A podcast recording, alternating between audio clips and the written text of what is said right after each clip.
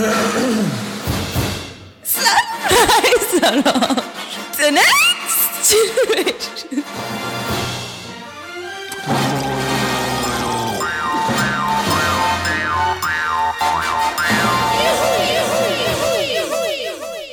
Sunrise Orange, die Morgensendung auf Orange 94.0, dem freien Radio in Wien. Heute live mit einer Journalistin, Moderatorin und Speakerin. Speakerin, wir werden noch klären, was das eigentlich genau bedeutet, die bis zu eine Viertelmillion Menschen bei ihren Sendungen verfolgen. Ich sage guten Morgen, Damita Pressel. Guten Morgen, danke für die Einladung. Bitte, du, äh, Damita, du bist angestellt oder bist aktiv bei dem Fernsehsender der Kronenzeitung, Krone TV. Ich habe das auch heute ein bisschen angeteasert. Äh, der Fernsehsender der Kronenzeitung trifft äh, auf das Freie Radio in Wien, wobei es ist ja nicht äh, ganz so, weil wir sind keine offiziellen VertreterInnen. Du bist eine Journalistin eben bei Krone TV, ich bei Orange. Aber wir werden trotzdem ein bisschen dieses Spannungsverhältnis klären, das es eben gibt, wenn man bei der Krone arbeitet und du hast das auch auf deinem Twitter-Account ein bisschen angedeutet, nämlich wenn du irgendetwas Nettes postest, sinngemäß, heute ist ein schöner Tag, die Sonne scheint, dann äh, schreiben dir User ihnen zurück, ja, aber du arbeitest bei der Krone und dort ist auch der Michael Chanet und das ist Boulevard und wie kannst du damit überhaupt umgehen? Ja, vielleicht die, die erste kurze Antwort dazu, so ein bisschen als Teaser. Was, was entgegnest du diesen Menschen? ich mache meinen Job so, wie ich ihn in jedem anderen Medienhaus auch machen würde. Und ich frage mich bei diesen Menschen oft, ob sie denn mit jeder Entscheidung, die ihr Arbeitgeber jemals getroffen hat, teilweise noch bevor sie auf die Welt gekommen sind, äh, einverstanden sind. Ähm, und wenn sie das für sich mit Ja beantworten können, dann ja. Dann, dann dürfen sie unten. Dann dürfen Sie, dann dürfen Sie kommentieren. Und Damita, du hast ja eben nicht nur dich mitgebracht, sondern auch deine Lieblingsmusik zum Aufwachen. Ich möchte gerne mal alle, die uns jetzt zuhören, ein bisschen munter machen, ein bisschen aufwecken mit der Musik, die du gerne in der Früh hörst. Was dürfen wir denn hören? Ich dachte mir, wir starten vielleicht mit Vienna von Billy Joel. Das ist eines meiner absoluten Lieblingslieder und ähm, für Leute, die in der Früh äh, peppige Musik äh, hören, vielleicht nicht das nicht das Ansprechendste, aber ich höre in der Früh gern so ein bisschen was, ähm, was, also was Smoothes zum Aufwachen und da finde ich, passt das perfekt. Dann hören wir gleich rein und klären wir danach die Frage, wer ist der Mieter Pressel?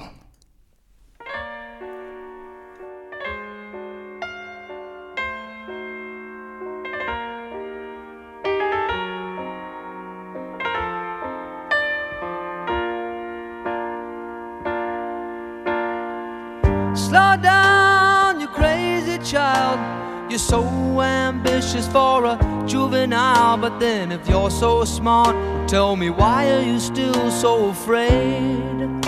Mm-hmm.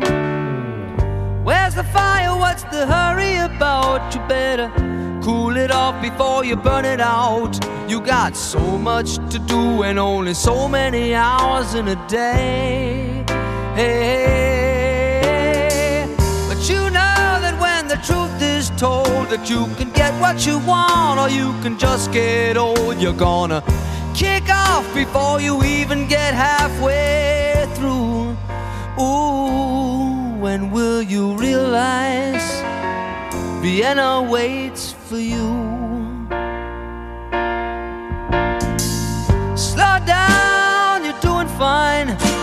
Can't be everything you wanna be before your time. Although it's so romantic on the borderline tonight, tonight. Too bad, but it's the life you lead. You're so ahead of yourself that you forgot what you need. Though you could see when you're wrong, you know you can't always see when you're right. You're right pride. But don't you know that only fools are satisfied? Dream on, but don't imagine they'll all come true. Ooh, when will you realize Vienna waits for you?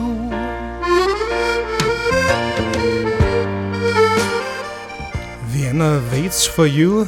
Wien wartet auf dich, Billy Joel. Das ist Lieblingsmusik zum Aufwachen von Damita Pressel.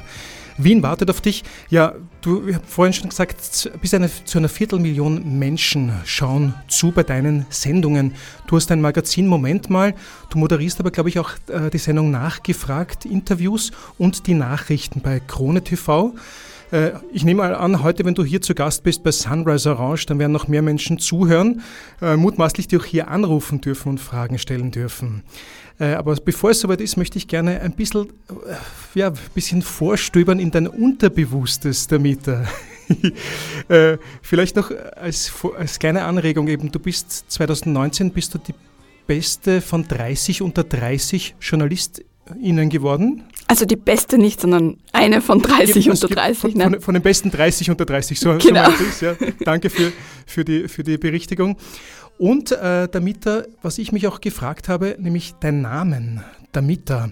Ich habe ein bisschen recherchiert. Äh, Damita könnte zum Beispiel die äh, Verniedlichungsform von Dama sein, was dann so viel hieße wie kleine Dame oder, oder Dämchen oder sowas. Was heißt dein Damita eigentlich und woher kommt der Name?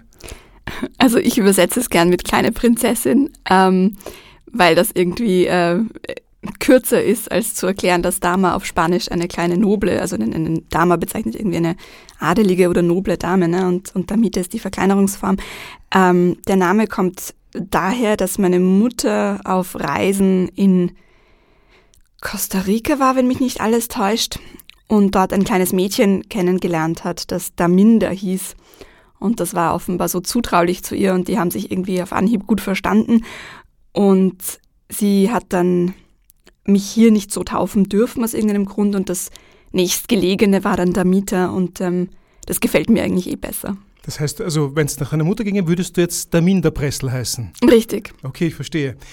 Damita, du bist äh, Journalistin, Moderatorin und auch Speakerin. Ich habe schon gesagt, wir werden noch lüften, was Speakerin genau eigentlich bedeutet, für alle, die diesen Begriff nicht kennen, Sprecherin ähm, auf Deutsch. Äh, hör mir mal rein in, in vielleicht dein Unbewusstes, in deine Vergangenheit, wo du zum ersten Mal dir gedacht hast, du möchtest gerne Journalistin werden. Und zwar, ich habe hier einen, ja, einen Soundteppich mitgebracht. Was macht das mit dir?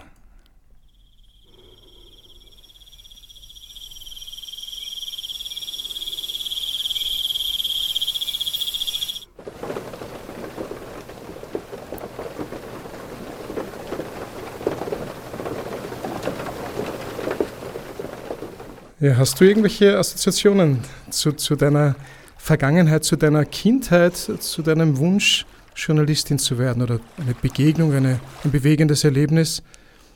Also ich weiß nicht, ob ich das jetzt so assoziiert hätte von vornherein, aber nachdem du spezifisch gefragt hast, ob ich es assoziieren kann mit meinem Wunsch, Journalistin zu werden, ich habe als Teenager wahnsinnig oft auf der Donauinsel ähm, geschrieben, also einfach Tagebuch geschrieben. Jetzt sagt man ja, das ist ja so klischeehaft, Leute, die gerne schreiben, sagen dann, sie möchten Journalisten werden und erfahrene Journalisten sagen dann zu ihnen, mein Kind, du wirst nicht viel schreiben, beziehungsweise du hast falsche Vorstellungen. Aber das wäre meine Assoziation, also dieses Vogelgezwitscher.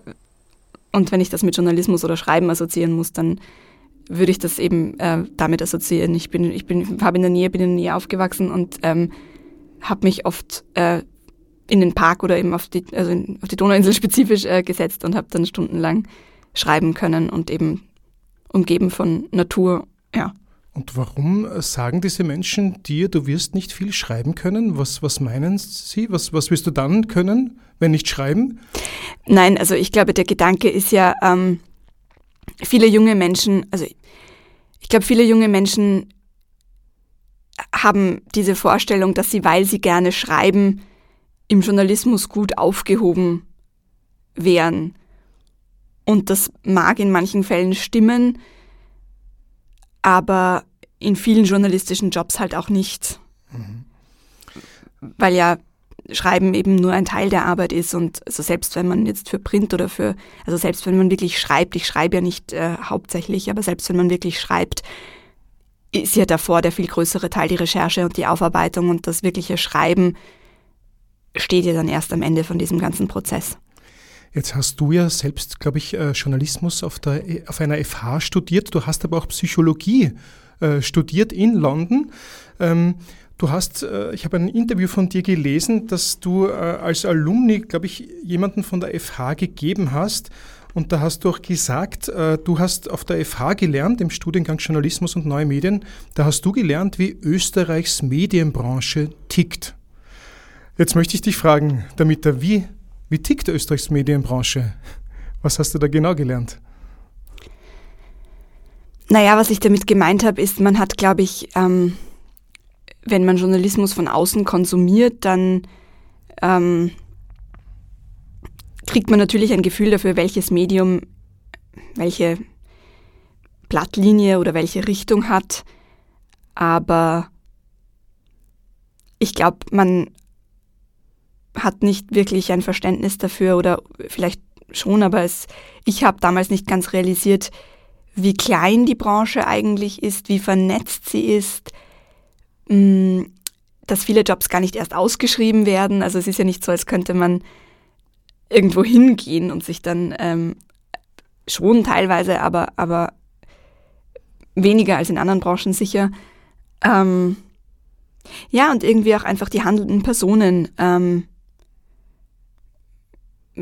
kennenzulernen, besser kennenzulernen oder irgendwie ein Gefühl dafür ähm, bekommen. Das, das war auf der FH ganz hilfreich, denke ich. Und habe ich auch weitergelesen, dass du äh, bei einer Veranstaltung eine Redakteurin von der Kronenzeitung kennengelernt hast, die Conny Bischofsberger namentlich. Die hat doch dieses Jahr, glaube ich, einmal ein ganz großes Interview mit Sebastian Kurz gemacht. Äh, sie ist, glaube ich, auch bekannt, dass sie auch früher sehr viele Interviews mit sehr vielen Prominenten gemacht äh, hat. Und die ist irgendwie so ein bisschen dein, dein Türöffner gewesen in die, in die Welt der Krone, habe ich gelesen. Äh, hat, kanntest du sie privat oder wie, wie, du hast sie auf einer Veranstaltung kennengelernt? Ich habe sie auf der Veranstaltung gar nicht kennengelernt, sondern ähm, das war der Journalistinnenkongress 2017 und ich habe mich damals ähm, als Young Star, ähm, heißt das dort, also irgendwie, also Veranstaltungshelferin ähm, engagiert und es ging dann in weiterer Folge ein E-Mail raus eben an alle Young Stars, ähm, dass wir den Lebenslauf zuschicken können und falls ein Medienhaus ähm, gerade Bedarf hat, dann melden die sich. Und das habe ich gemacht und habe natürlich nicht gewusst, dass das äh, die Conny Bischofberger war, habe das dann erst ähm, in späterer Folge erfahren, aber ähm, mein Lebenslauf äh, dürfte da eben rausgefischt worden sein. Ja, und dann hat sich die Krone bei mir gemeldet. Und dann bist du reingerutscht und bist äh, zur, du hast, glaube ich, am Anfang, hast du auch nicht auch kurz was geschrieben, auch einmal für die Krone? Irgendwo habe ich das so aufgeschnappt. Ich weiß aber nicht, ob das, ob das stimmt. Ich schreibe immer wieder mal was und ich schreibe ja auch ähm, Begleitartikel zu meinen Interviews und so. Ähm, aber es ist ja, also es ist, es ist einfach nur nicht meine, meine Haupttätigkeit, das will mhm. ich damit sagen. Mhm. Jetzt hast du ja quasi auch als äh, Moderatorin und Interviewerin, Journalistin, hast du ja eine eigene Sendung bekommen, Moment mal. Und die finde ich deswegen auch spannend und wichtig. Das ist ein Talkformat, wo du, wenn ich es richtig interpretiere, immer zwei Menschen einlädst und äh, ein gesellschaftspolitisch relevantes Thema bearbeitest. Ich glaube, es ist einmal in der Woche, jeden Freitag kommt es online und am Samstag dann erscheint es dann im äh, Fernsehen ähm, auf Krone TV. Äh, und du hast da zum Beispiel auch einmal ähm, unlängst ja, zwei Politiker interviewt. Vielleicht hören wir einfach mal rein in deine Sendung, ja, dass, dass man sich ähm, eine Meinung bilden kann. Augenblick. Wir hören rein, wie das klingt. Das ist wie beim Fußball, da gewinnst du halt immer nicht. Außer ich spiele mit dir.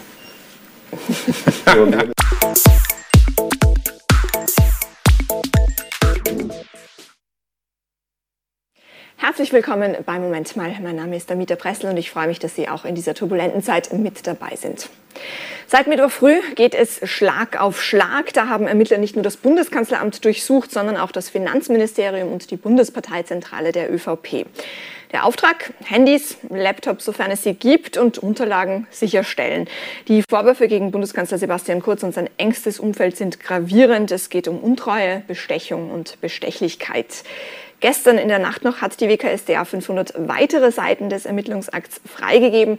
Da gibt es neue Chats, neue Verdachte. Unter anderem soll finanzieller Druck auf ein Forschungsinstitut ausgeübt worden sein. Und es gilt natürlich, das muss man bei dieser ganzen Diskussion sagen, die Unschuldsvermutung. Alle Beteiligten weisen die Vorwürfe zurück.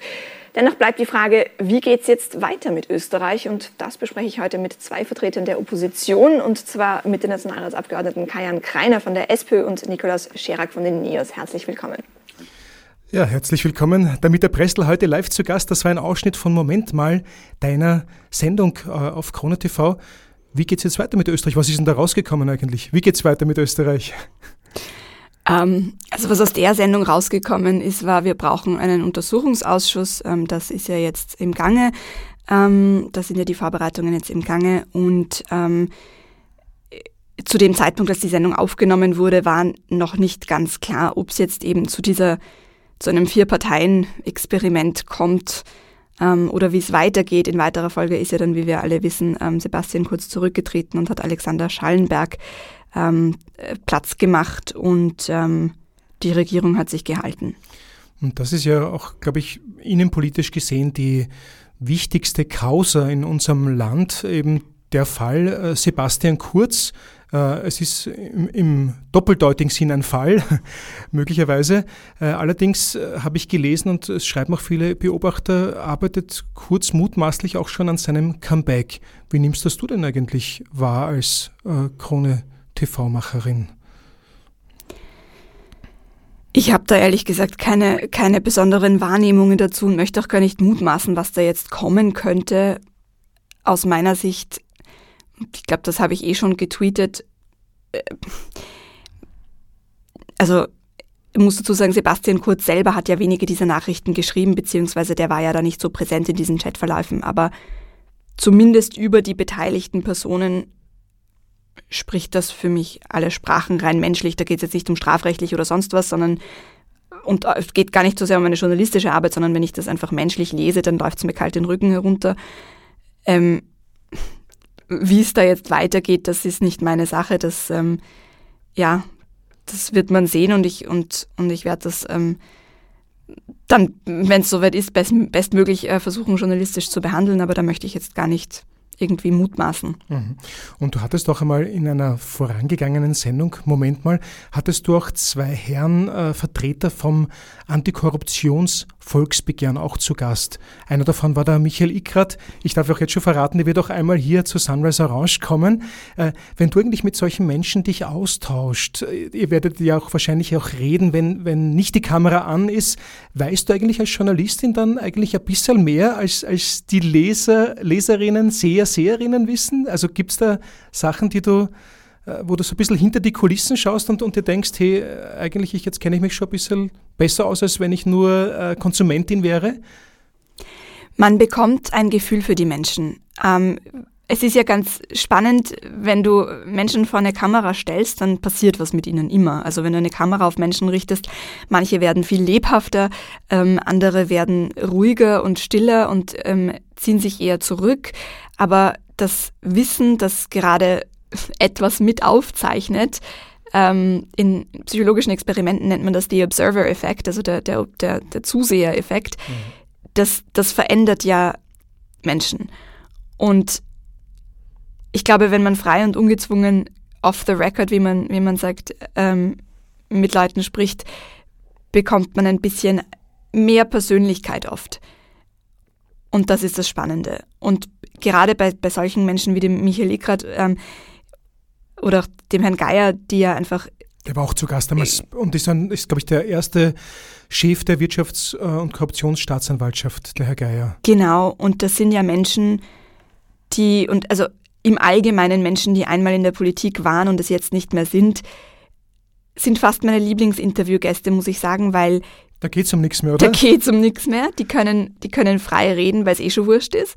Also, es ist jetzt natürlich über, überzeichnet gesagt, aber, aber du Ihnen, weißt, was ich meine. Aber Ihnen ist es eben nicht wurscht, weil äh, Sie, Sie gehen in die Sendung, um etwas zu sagen. Sie, Sie wollen ja quasi aufmerksam machen. Absolut, natürlich ist, die, natürlich ist die Message wichtig, aber was ich sagen will, ist, äh, Sie haben keine, es hängt keine Wahl mehr dran oder es hängt kein, äh, ja, es, es, es ist weniger die, die, wie soll ich sagen, ähm, the stakes are lower. Also es, ist, es geht um, um es geht nicht mehr um Karriere. Ähm, und da ist oft eine Ehrlichkeit drin und, und auch ein, ein irrsinniger Wissensschatz. Also was diese Menschen an Wissen und an Erfahrung mitbringen, ähm, wo ich dann oft gut und gerne nach der Sendung noch zehn Minuten nachfrage und, und ausfrage, weil ich das einfach wirklich persönlich auch wahnsinnig spannend finde. Ähm, das, das sind fast meine Lieblingsmomente, muss ich sagen, ja. Dann würde ich sagen, verdauen wir das mit einem weiteren Lied zum Aufwachen. Damit der Pressel, du hast deine Lieblingsmusik zum Aufwachen mitgebracht. Was möchten wir, was können wir denn jetzt Schönes hören? Ähm, Oder Schönes, oder was können wir jetzt hören? ich muss ehrlich sagen, ich habe ich hab die Lieder nicht mehr alle ganz im Kopf, aber machen wir doch als Kontrast zu Vienna, machen wir doch die Fledermausquadrille. Die ist, ähm, die ist einerseits lebhafter und andererseits wissen wir ja immer noch nicht, ob es eine Ballsaison oder in welcher Form es eine Ballsaison geben wird. Ähm, und die Fledermausquadrille hat einfach viele schöne Erinnerungen, die für mich dranhängen und deswegen, ja, ist die dabei. Das finde ich besonders cool, weil du bist meine allererste Gästin, die sich Johann Strauß zum Aufwachen wünscht in der Früh. Ich finde das irgendwie cool. Hören wir rein.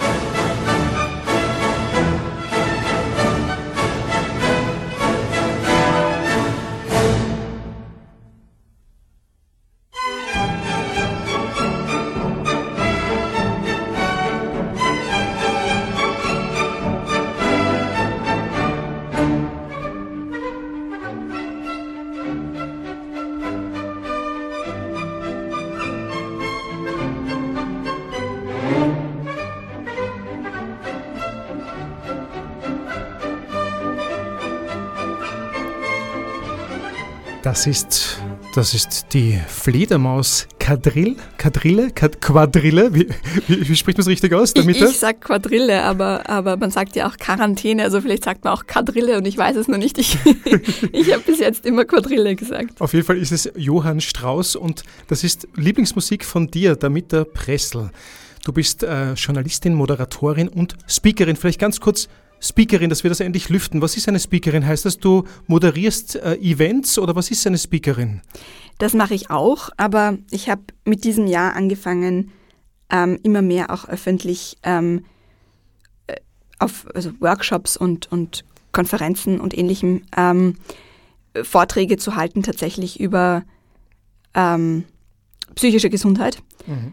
Ähm, das ist ein Thema, das mit Corona sehr stark aufgepoppt ist. Das ist ein Thema, das natürlich mit meinem Background als Psychologin ähm, mir am Herz, also ja, mir am Herzen liegt und, und ähm, man sieht einfach, wie, wie relevant es wird. Also wenn man sich die Studien anschaut, ähm, die die Donau-Uni Krems jetzt während der Pandemie herausgegeben hat, da sind die Zahlen ja wirklich, besonders was Kinder und Jugendliche betrifft, ähm, die, die, die also wie häufig Depressions- und, und Angststörungssymptome inzwischen in der Bevölkerung sind, da sprechen wir von einem Viertel, einem Drittel der Menschen. Das ist, also wenn es, es war davor schon ein Problem, aber wenn's, mhm. äh, wenn man davor nicht mehr nicht darüber geredet hat, dann ist, dann ist spätestens jetzt der Zeitpunkt, denke ich mir. Mhm.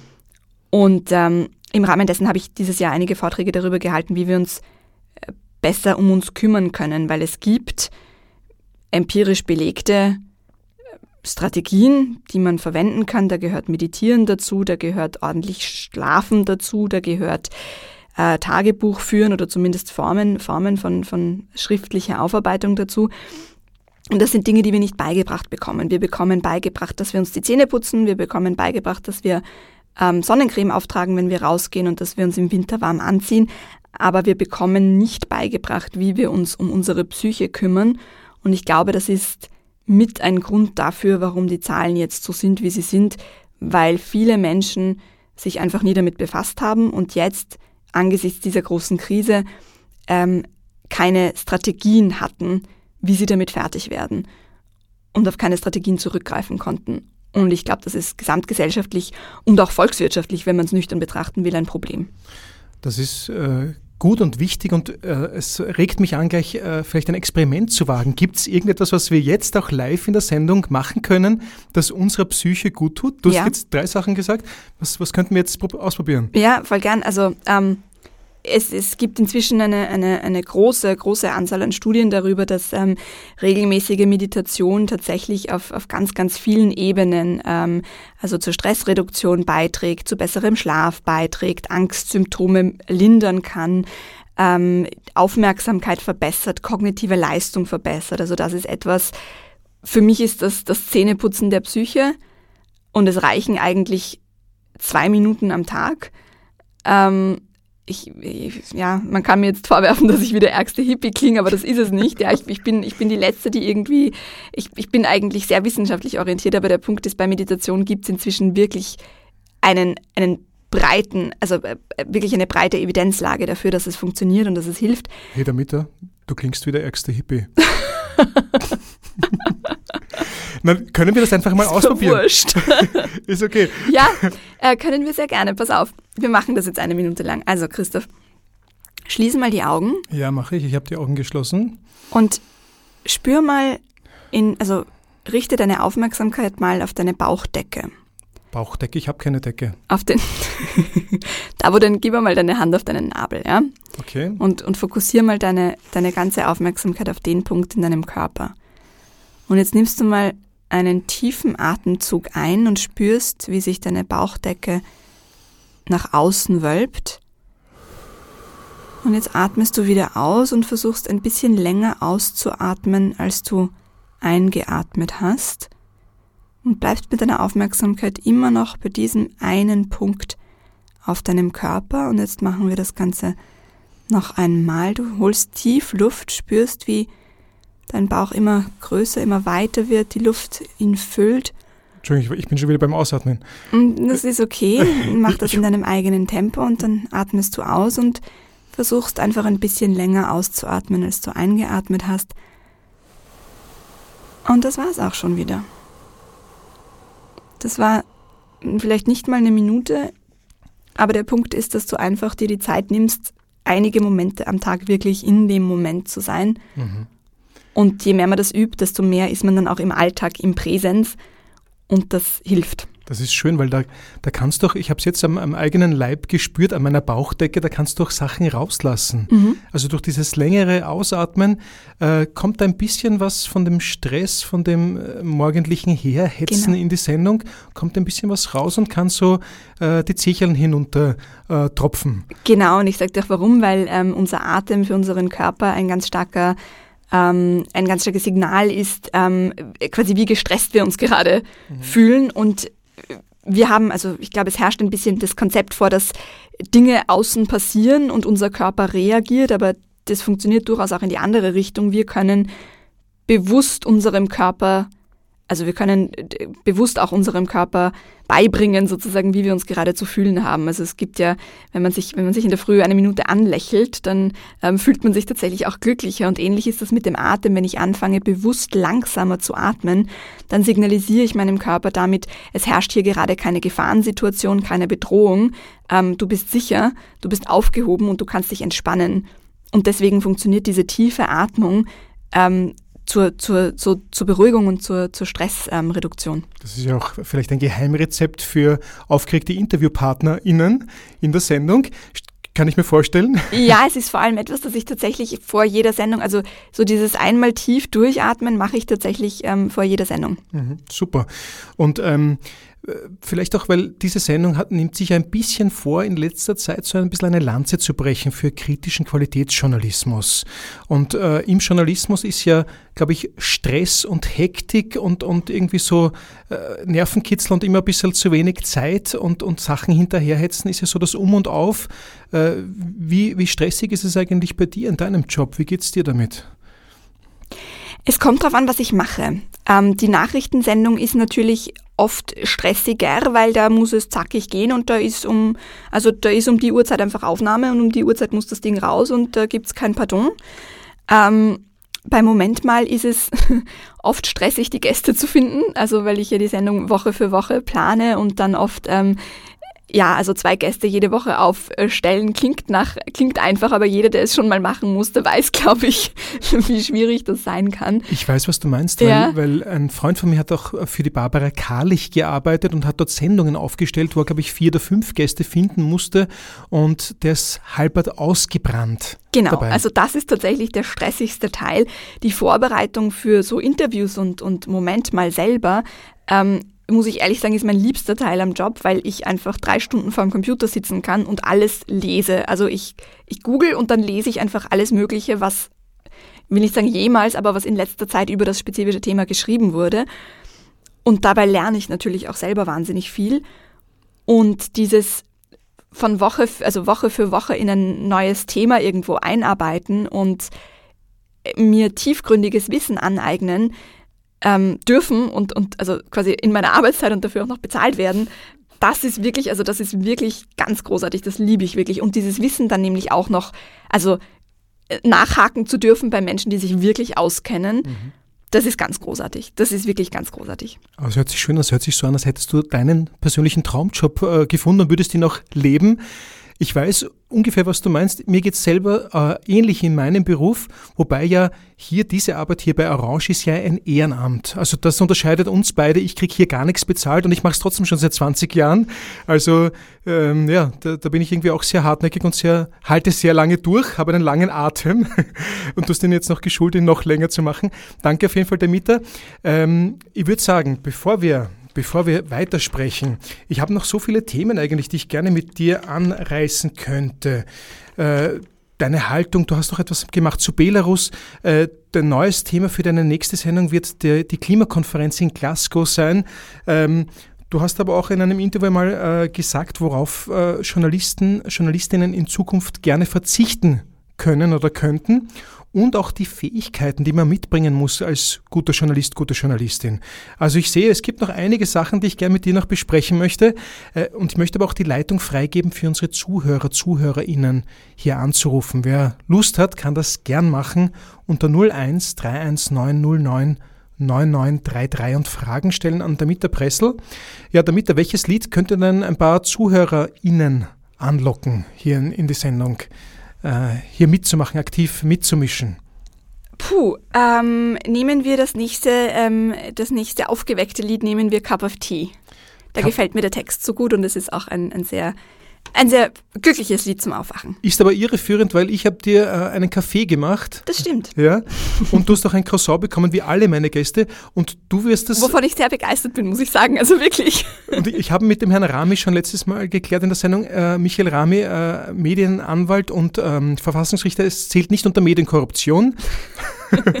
und ähm, manchmal vergessen meine Gäste das Croissant zu essen und dann habe ich da mehr davon. Das ja? glaube ich, die Gefahr besteht bei mir nicht. Gut, Cup of Tea. Lieblingsmusik von Damita Pressel.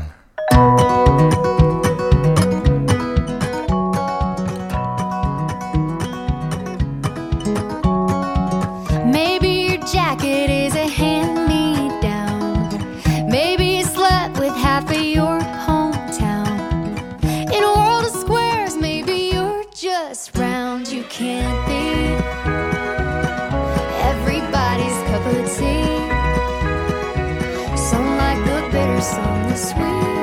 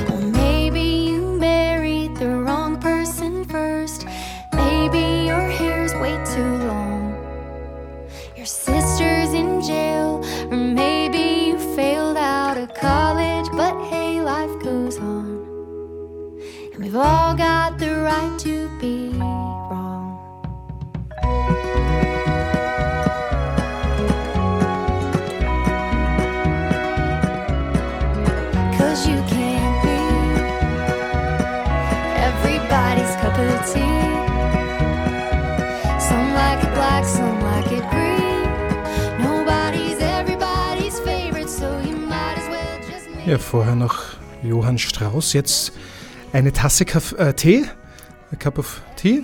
Der Pressel, das ist Lieblingsmusik von dir zum Aufwachen. Du bist heute live zu Gast hier in der Morgensendung Sunrise Orange auf Orange 94.0, das freie Radio in Wien. Du arbeitest bei der Krone, genauer gesagt bei Krone TV, ein Fernsehsender, den es schon seit einigen Jahren gibt, der aber ganz offiziell seinen äh, großen Launch, glaube ich, oder großen Start äh, 2020 verkündet hat. Ähm, damit der, Krone ist ja, glaube ich, auch für viele Menschen, so ich es mitbekomme, so ein bisschen eine polarisierende, ein polarisierendes Medium, das so die, die Geister äh, scheidet, die Meinungen spaltet ein bisschen. Krone, das Erfolgsrezept, äh, wird immer wieder genannt, dass es lebt von seinen äh, Persönlichkeiten, die für die Krone schreiben, also jetzt für das, für das Printmedium Krone, für die Kronenzeitung. Ich glaube, es ist ja auch von, von seinen Lesern her Europas erfolgreichstes Printmedium, habe ich mir sagen lassen. Und es gibt äh, namentlich einen Menschen, wir haben ihn schon am Anfang der Sendung genannt, den Michael Chanet, der äh, ja immer wieder quasi auch, wenn du irgendetwas twitterst oder so, dass der User sich äh, kritisch äußern und dich mit ihm in Verbindung bringen. Äh, der Michael Chanet ist auch unlängst ähm, laut äh, österreichischem Presserat ähm, ja, äh, klargemacht worden, dass er gegen den Ehrenkodex des Presserats verstoßen hat. Wie geht's dir damit, wenn du sowas hörst? Also, um klarzustellen, dieser Tweet, den ich auf meinem Profil habe, ganz oben, da geht es ja nicht um den Michael Janet persönlich, sondern da geht es darum, dass, ähm, dass ich, also dass ich, wenn ich mich auf Twitter inhaltlich äußere, ähm, dann kommen eben hier und da äh, Kommentare, die nichts mit dem eigentlichen Inhalt zu tun haben, ähm, sondern die mir quasi vorwerfen, ähm, die mir meinen Arbeitgeber vorwerfen. Ähm, und ja, das finde ich irgendwie lustig, befremdlich. Äh, kann man machen. Ähm, ich verstehe es nicht ganz, weil ich ja nicht die, also ich schreibe die Krone ja nicht selber. Ähm, das sind ganz, ganz viele Menschen daran beteiligt. Äh, die meisten davon oder, oder alle davon auf ihre Art. Ähm, äh, also ganz viele herausragende äh, Journalistinnen und Journalisten. Ähm, bin ich mit, persönlich mit allem einverstanden, was jemals in dieser Zeitung gestanden ist? Nein. Ich glaube, das kann aber auch niemand von sich sagen, der beim Standard bei der Presse, beim Falter, im Kurier oder sonst wo arbeitet. Ähm, aber der Punkt ist ja auch, als Journalistin hat man ja eine gewisse redaktionelle Unabhängigkeit. Und ich muss sagen, die wurde mir wirklich immer gelassen und das schätze ich sehr. Ähm, und wenn ich dahergekommen bin und gesagt habe, ich möchte eine Sendung machen zu Femiziden, ich möchte eine Sendung machen zu psychischer Gesundheit, ich möchte eine Sendung machen zu Klimapolitik, ähm, ich möchte eine Sendung machen zu Frauen, Frauenthemen, also und auch meine Kolleginnen, ähm, die zum Teil auch da äh, ganz großartige Arbeit leisten, alles junge, engagierte Frauen, ähm, die da Themen einbringen, die so vielleicht sonst nicht eingebracht würden. Und da frage ich mich schon, naja, was ist besser? Soll ich zu einem Medium gehen, wo diese Themen sowieso Tag, also den ganzen Tag auf und ab gespielt werden? Oder kann ich sie vielleicht einem Publikum näher bringen, das sonst so nicht damit in Berührung kommen würde? Und das sehe ich dann zweiteres schon als ähm, einfach eine wertvolle Arbeit. Und wie geht's dir damit, wenn du eben sowas liest, der Presserat verurteilt Michael Chanet, äh, also verurteilt, das ist jetzt keine gerichtliche Verurteilung, weil der Presserat ist ja quasi eine, eine Selbstregulierungs, äh, ein Selbstregulierungsverein, der staatlich gestützt wird. Ähm, äh, aber eben sagt, dass er in, der, in dem Ehrenkodex verstoßen hätte. Wie, wie geht's dir damit, wenn du sowas liest? Oder was macht das mit dir? Es sehr wenig. Also solange der Presserat nicht mit meiner Arbeit ein, ein Problem hat, ähm, äh, ähm, ja, was soll ich dazu sagen? Also Na, dann springen wir doch zu, zu dem Thema, äh, worauf können Journalistinnen, Journalisten in Zukunft verzichten? Das äh, hat mich irgendwie angesprochen, weil das eins, was du genannt hast, ist auch äh, Twitter gewesen. Und ich habe dich durch Twitter eigentlich erst kennengelernt, witzigerweise.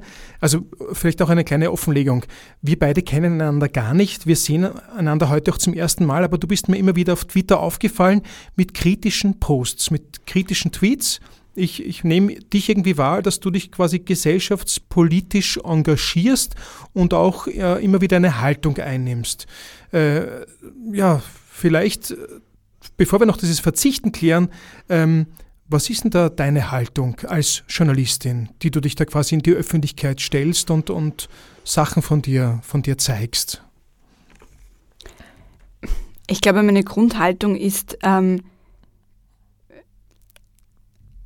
Journalismus muss objektiv sein, das ist klar, darf sich auch nicht politisch jetzt ähm, anbiedern oder, oder eine politische Haltung einnehmen, also eine Parteinähe zeigen. Mhm. Aber ich glaube, so etwas wie Haltung oder, oder, oder Meinung darf im Journalismus durchaus, also ich glaube, es kann niemandem Journalisten verbieten, eine Meinung zu haben. Ähm, und dadurch, dass wir halt jetzt alle unser Smartphone ähm, an den Fingerspitzen tragen und, und jeder im Grunde genommen Medieninhaber ist, ähm, halte ich es auch nicht für verwerflich, diese Meinung ähm, zu, also finde ich das durchaus in Ordnung, diese Meinung auch auszudrücken. Das passiert ja dann in vielen Fällen nicht über das offizielle Medium, sondern eben, eben über Twitter.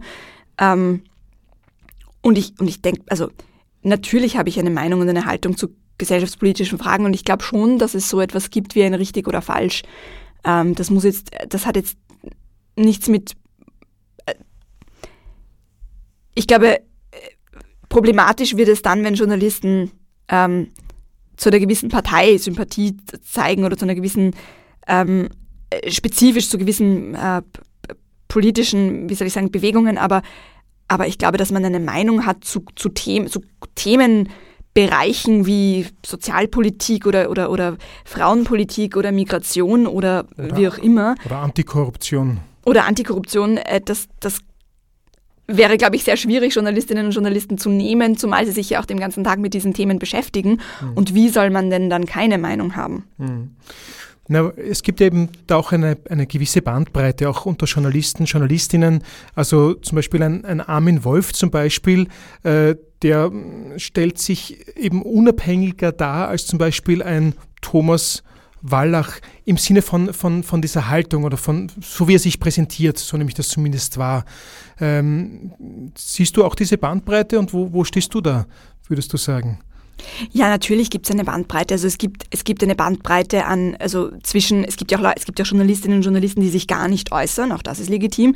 Ähm, und dann gibt es Journalistinnen und Journalisten, die für mich schon fast an der Grenze zum Aktivismus schrammen, also die sich, die sich wirklich sehr klar und auch sehr äh, pointiert ähm, zu Dingen äußern. Äh, wo ich da stehe, das müssen andere entscheiden. Ich, ich würde mich natürlich gerne in der Mitte sehen äh, von dieser ganzen Sache. Ähm, aber das, also ich, ich hoffe, dass ich in der Mitte bin. Ich hoffe, dass ich, wenn ich mich äußere, und ich glaube, es ist schon wichtig, sich zu äußern, weil, oder zumindest mir ist es wichtig, weil ich mir denke,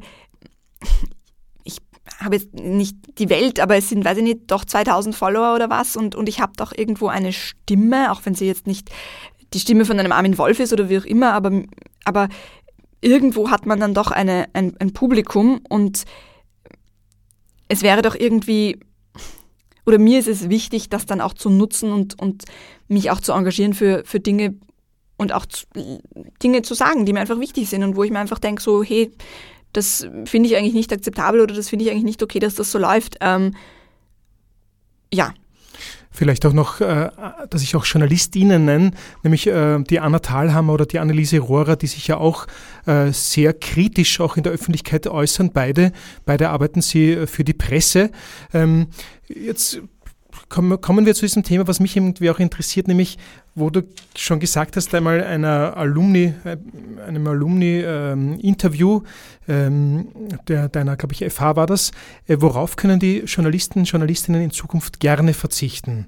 Äh, da hast du noch gesagt, also neben Twitter, das ist ja, finde ich, auch ein bisschen lustig und ein Widerspruch, aber es, es passt gut rein, nämlich Twitter ist alles andere als Meditieren oder das ist ganze Social Media, ich nenne es jetzt einmal dieser, dieser so Social Media Fluch, ist ja äh, ständig irgendwie drücken und, und Likes bekommen und schauen, ob man Likes kriegt und sich freuen, wenn man retweetet ist und selbst retweeten und irgendwas rausrülpsen, nenne ich es einmal. Äh, das ist eigentlich stressig. Das macht Stress und das ist das Gegenteil von, von Meditieren. Ist es deswegen, warum du gern auf Twitter verzichten können möchtest? Naja, gar nicht eigentlich so sehr, weil es gibt ja auch soziale Medien, wo das, die Atmosphäre eine andere ist. Also wenn ich das zum Beispiel vergleiche mit Instagram, wo eine oft sehr wertschätzende Atmosphäre und ein sehr wertschätzender Umgang herrscht, wo die Leute ähm, ernsthaft und, und mit positiver Voreinstellung ähm, sich mit Content auseinandersetzen und nachgefragt wird und ein Diskurs entsteht. Ähm, Das ist auf Instagram, oder wie? Ja, also in, in meiner kleinen Blase zum Glück schon. Ähm, natürlich gibt's Ausnahmen und auch da gibt's ähm, negative Kommentare, aber das hält sich wirklich, also das ist kein Vergleich zu der wirklich schwierigen Atmosphäre, würde ich sagen, die auf Twitter zum Teil herrscht.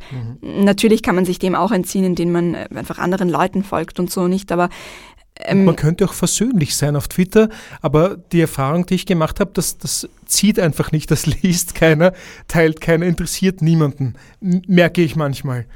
Ja, also Twitter ist ja auch irgendwie gemacht für Zuspitzungen, nicht? Weil du hast eine gewisse Anzahl an, an äh, Zeichen, die du überhaupt posten darfst. Und das, also äh, es gibt schon Leute, die Twitter auch für tiefgründigere Inhalte nutzen und die dann Threads schreiben und dann sind dann zwölf Tweets untereinander und da passiert wirklich eine, eine tiefgründige Einordnung oder Annäherung an ein Thema. Und das ist auch sehr wertvoll. Aber ganz allgemein sind soziale Medien und im Besonderen Twitter ein bisschen ein zweischneidiges Schwert, nicht? Weil es gab noch nie eine Zeit in der Weltgeschichte, wo sich jeder so einfach wie heute ein Publikum aufbauen konnte. Früher hat man das Geld gebraucht, um Zeitungen zu drucken und die Connections und wie auch immer.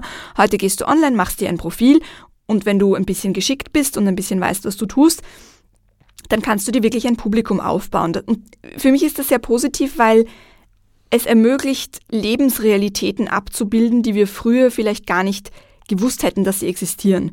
Ich gebe dir ein Beispiel, wenn du als homosexueller Teenager in einem kleinen Dorf aufwächst, dann fühlst du dich vielleicht irrsinnig alleine gelassen, weil du nicht also gesetzt den Fall, es gäbe das Internet nicht, wüsstest du ja nicht einmal, bin ich der Einzige, bin ich komisch, ist was falsch mit mir, bin ich krank, ist, was ist mit mir los, ähm, warum sind alle anderen anders, ähm, weil ja auch niemand darüber spricht und das, und das Internet ähm, hat einfach dazu beigetragen, heute brauchst du nur googeln und es gibt äh, es gibt wahnsinnig viele, es gibt ja auch so diese kleinen Communities einfach ähm, im Internet, wo du, wo du vielleicht einfach deine Bubble findest, die du so im echten Leben ähm, vielleicht gar nicht finden würdest oder von der du gar nicht wüsstest, dass sie existiert. Und das ist für mich ein ganz, ganz großer äh, Vorteil. Aber der Nachteil ist halt schon auch, dass die Algorithmen so funktionieren, dass sie das Schlimmste im Menschen rausbringen. Das heißt, es ist äh, einerseits stressig, es, es ähm, weckt diese sch äh, schlimmsten, ähm, äh, ur, ur, tief in dir steckenden ähm,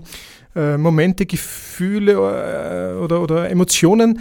Äh, auf der anderen Seite aber eben auch äh, bestärkt, kannst dich bestärken und kannst, kannst sagen, hey, ich bin nicht allein, da gibt es noch andere, die auch so denken wie ich. So nehme ich Twitter nämlich auch wahr. Das finde ich irgendwie auch, auch nett und erfrischend und ich, ich mag es irgendwie auch nicht, dieses, dieses Spalten oder Polarisieren. Das ist nicht mein Stil.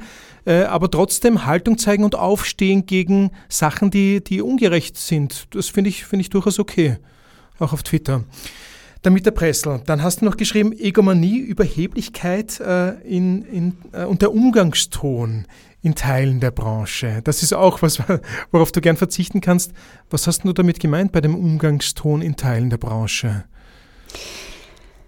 Naja, eh eigentlich Twitter. Okay. Also persönlich sind ja die meisten Leute dann doch viel umgänglicher, aber teilweise ähm, Entschuldigung, ich muss nur sagen, worauf du gern verzichten möchtest in Zukunft. Das ist es. Der Umgangston in Teilen der Branche. Eh auf Twitter sagst du.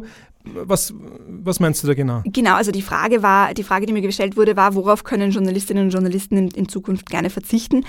Ähm, und, und ich, und ja, also mit Twitter geht einher dieses, dieses ewige Zuspitzen, dieses ewige grundsätzlich mit der Meinung des anderen nicht einverstanden sein, nicht einmal zu versuchen, zu verstehen, ob der andere vielleicht einen Punkt hat, sondern von vornherein einfach einmal dagegen sein und dann auch nicht zu sagen, hey, da bin ich nicht einverstanden, sondern zu sagen, du bist der größte Trottel und sowieso und überhaupt. Und ich kenne keine, und nehme ich das auch unter Kolleginnen und Kollegen und ich bin mir sicher, dass die persönlich eh alle sich wunderbar verstehen und auf einen Café gehen und so. Ähm, aber ich kenne keine andere Branche, wo das so ist. Und das, Ne, ja, in, äh, der, in der Politik nicht auch? ja, natürlich in der Politik, aber das ist natürlich, aber das, das geht dann irgendwie einher mit der, also ja, ähm, das liegt in der Natur der Sache, glaube ich. Ähm, Stichwort Untersuchungsausschuss, nachher gehen alle noch auf ein Getränk. Ja, natürlich, das stimmt. Die Politik ist, das stimmt, ja. Ähm, ja, aber ich sage mal, in der Politik, ich weiß nicht, ob es so sein muss, aber es, es ist irgendwie, da soll ja auch ein, weiß ich nicht, da leuchtet mir noch vielleicht ein bisschen mehr ein, warum das notwendig ist, weil ja auch quasi klar herausgezeichnet werden muss, wer für was steht und weil ja die Unterschiede klar herausgezeichnet werden müssen zwischen den Parteien, damit die Menschen auch wissen, sozusagen, was das Angebot ist ähm, für sie als Wählerinnen und Wähler. Im Journalismus äh, wäre das ja in der Form gar nicht notwendig. Also es ist auch in der Politik in Wirklichkeit nicht notwendig. Ja, vielleicht bin ich auch zu sensibel. Ich bin sicher, dass Leute, dass es Leute gibt, die das einfach lustig finden und die eben nachher beim Kaffee sagen, na, das war jetzt aber wieder lustig auf Twitter, wie wir da. Also, aber ich, ja, ich, ich weiß es nicht. Ich, ähm, ich finde das einfach entbehrlich. Das ist gut, dass du mir das sagst. Du hättest gerne einen anderen Umgangston, einen äh, wertschätzenderen Umgangston, lege ich dir jetzt mal in den Mund. Äh, welches Lied passt denn zu diesem Umgangston? Wir haben nicht mehr so viele. Wir haben Ähm, noch zwei, glaube ich. Äh, wir haben noch drei, aber äh, probieren wir doch Let Her Go. Es hat zwar nichts mit Umgangston zu tun, aber es ist ein, es ist ein ruhiges, ähm, entspanntes Lied. Ähm, vielleicht, vielleicht entspannt das ja den ein oder anderen Twitter-User.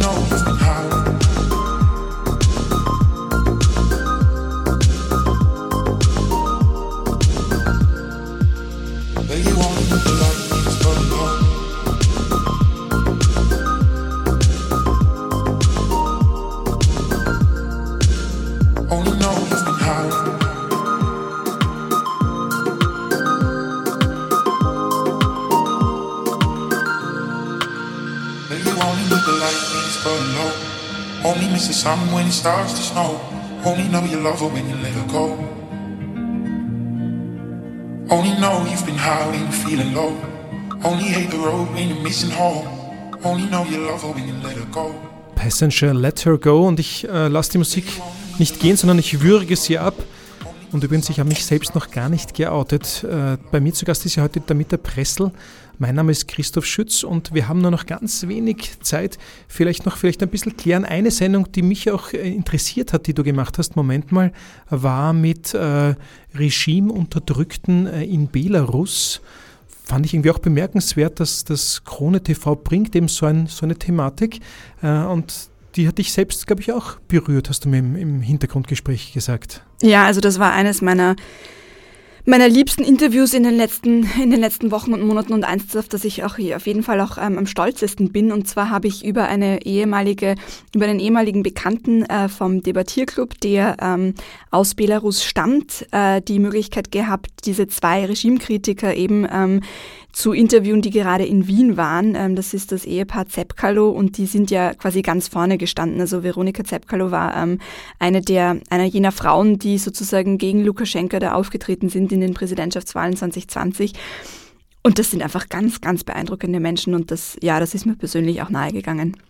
Und wenn du jetzt so eine Sendung machst, eben im Moment mal mit äh, Regimeunterdrückten aus Belarus, äh, hast du dann auch das Gefühl, du tust äh, der Gesellschaft was Gutes oder du, du setzt auch ein Zeichen gegen äh, Autokratien oder wie, wie geht es dir da?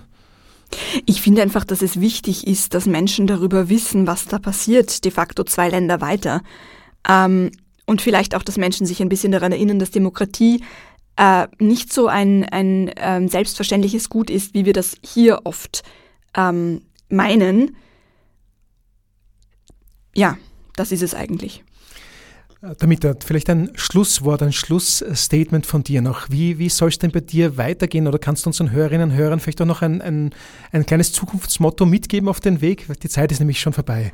Was, wie, wie schließen wir? Wie magst du sie schließen, unsere Sendung?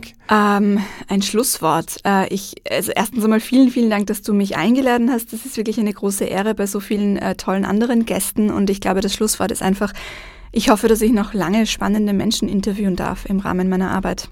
Wenn man dir folgen mag, eben auf Twitter oder auf Instagram, damit der Pressel dich findet man leicht. Ja, alles Gute für deine weitere Arbeit. Vielleicht bist du ja wieder mal zu Gast, wenn es äh, um ein spezifisches Journalismus-Thema geht. Äh, danke fürs Hiersein und was hören wir zum Schluss? Taylor Swift, weil totales Klischee und ich bin halt, ja, ich mag gern Pop. alles Gute, gell? Also. Danke dir auch. Baba, ciao. Ciao.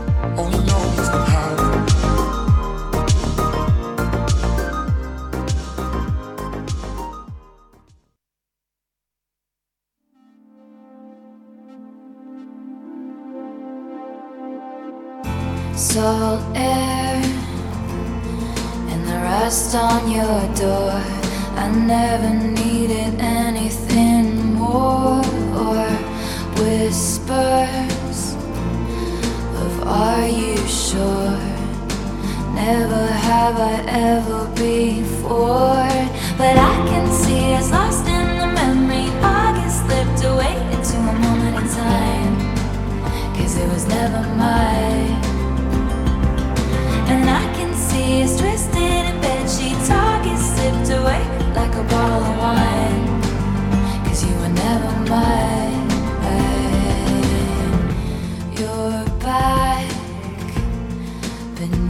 The sun. Wishing I could write my name on it. Will you call when you're back at school?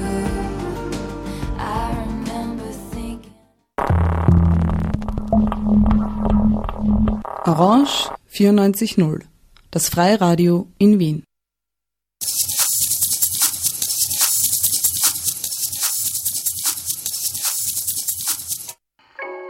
Zuerst brauchen wir die Zutaten.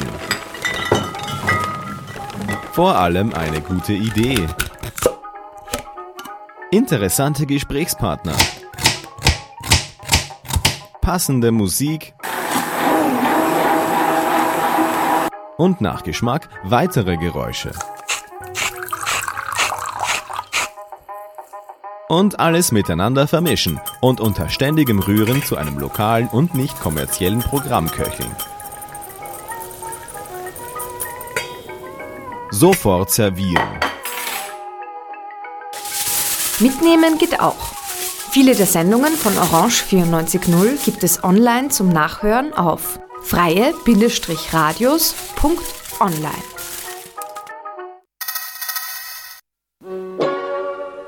Festivallarda rakı buzlu.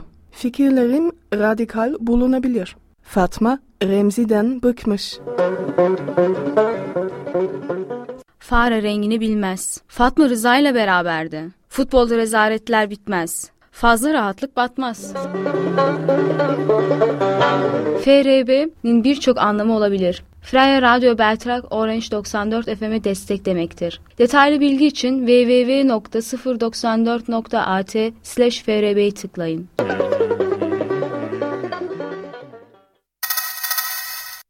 Neun Uhr, Radio Africa International. zehn Uhr, Dead air. You'll think about us during the day, talk about us during the night, and whisper our name in your sleep. Dead air, dead air, dead air. elf Uhr, Minden szerdán délelőtt 11 órától Bécsi Magyarok, egy órás zenés magazin műsor magyarul. Orange Rádió FM 94.0. zwölf Uhr, Monikas musikalische Reise. Ein Streifzug durch Länder, Sprachen, Rhythmen, Melodien und Themen. 13 Uhr, Philosophische Barocken. 14 Uhr, Non-Random Radio.